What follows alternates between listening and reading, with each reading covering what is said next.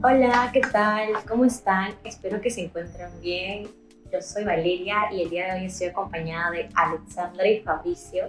Hola. Hola. Y el día de hoy vamos a hablar sobre la revolución del periodismo hacia lo digital.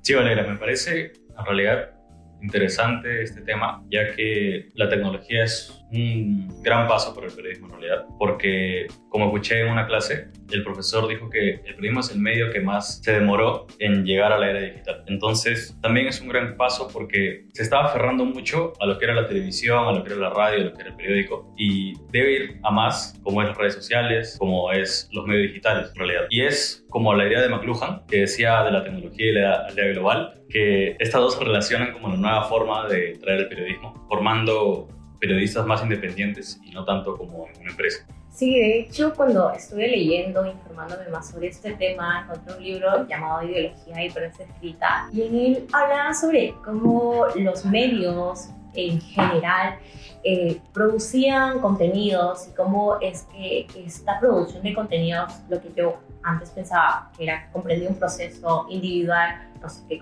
que solo dependía enteramente de la decisión del periodista, no era enteramente eso, sino que debía ser concebido como un proceso colectivo, pues eh, a la hora de producir una noticia, un programa, eh, comprendía la participación de tanto de jefe de empresa, como también el equipo de producción, el equipo de edición y también esos corresponsales, los escritores y redactores.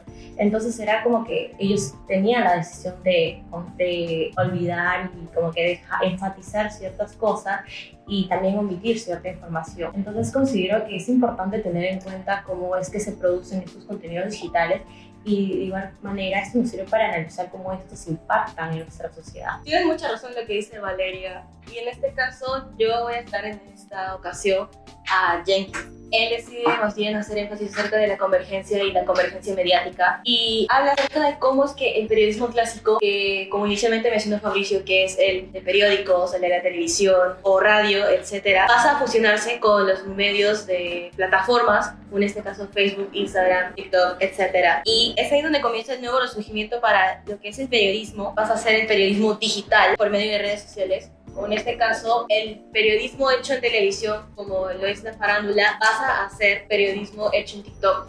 Sí, siento que es en realidad una transformación que el periodismo ha tenido, porque antes era la televisión, la farándula, era más que todo, digamos, de armado, pero ahora en el TikTok el periodista es más independiente, como dije, puede tomar sus decisiones propias y subir lo que quiere decir, y también puede, con el sello que tiene la televisión, de tal vez estar todo esquematizado. Claro, es importante tener también la idea de que este, la aparición de la tecnología eh, trajo consigo una dicotomía.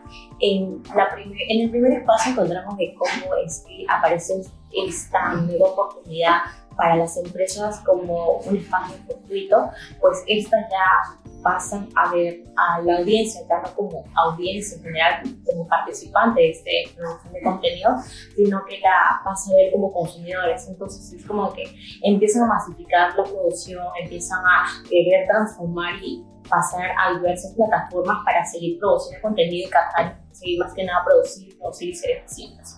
Por otro lado, como que encontramos a cómo también se vende esta idea de que con la tecnología se iba a ofrecer oportunidades y libertades hacia la audiencia, hacia la persona. Era de que tú, desde tu hogar, podías ponerte a redactar, subir un blog, conversar con más gente, o sea, que ya no necesitas un intermediario, sino que eras tú directamente hablando con tu público, conversando y dialogando sobre como que, no sé, está bien este contenido, yo que soy calidad, tal forma. Entonces era como que podías acceder directamente a tu público como también a la información, o sea, hacías en cuestión de segundos. Entonces es como que aparece esto como revolucionario y también se pone en quiebre esto de la prensa, tal como mencionabas, como que la prensa tenía que adaptarse y sin duda el hecho de que la prensa no haya estado preparada para esto ha sido como que ha generado una crisis para esta misma. Sí, justamente hablando de esa crisis, eh, la generó a nivel económico a nivel ético y a nivel moral, como lo dice el mismo profesor en la clase. Me parece también interesante lo que dices de cómo las redes sociales ayudan a que el periodista esté más conectado con su público, porque en la televisión en realidad es más que todo rating y ahí queda. Como no hay tanta conexión como tal con el, con el televidente, Sí, a modo de ejemplo, me acuerdo que una vez estaba navegando por la plataforma de TikTok, me topé con la cuenta de un joven que se llama, se llama La Torre, que se dedica a producir contenidos dedicados a espectáculo. Y me pareció sorprendente porque me recuerdo que ese tipo de contenidos yo lo viviera, pero por medio de la televisión. Entonces era como que había saltado de plataforma. No sé si han podido ver a este usuario, ¿qué les parece?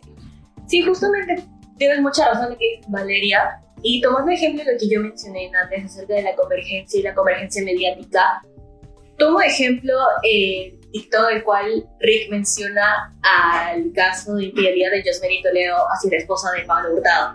Que en este caso, la difusión de esta noticia se hizo de manera masiva y de manera muy rápida por medio de TikTok y hasta más que por los medios televisivos o por periódicos.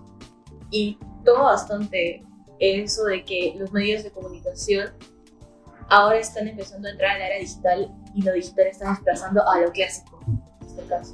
Sí, también siento que Rick está dentro del paradigma empírico-analítico que se ha tocado con Scolari, porque el paradigma en sí es el efecto que tiene el medio para la sociedad. Siento que las personas al consumir este tipo de periodismo que se ha estado construyendo en TikTok, como lo es Rick La Torre, eh, hace que las personas quieran seguir consumiéndolo porque al ser farándula y la farándula se podría decir que tiene un poco de morbo, podría hacer a las personas hasta más chismosas y hambrientas de poder seguir descubriendo más de Rick La Torre. Y siento que es debido a esto que él tiene bastantes seguidores, he visto que tiene 100.000, entonces creo que este periodismo está siendo bastante famoso y bastante reconocido en estas redes sociales. Sí, de hecho, él sería un gran ejemplo de cómo lo casero eh, pasa a primar y ahora pasa con que tener el enfoque y gana énfasis, e importancia en nuestra actualidad, a comparación de que las producciones que requerían como que una preparación previa, un, eh, que sí, que se, no sé, que se no sé, se define un presupuesto masivo para producciones, entonces como que se reestructura esta idea de periodismo.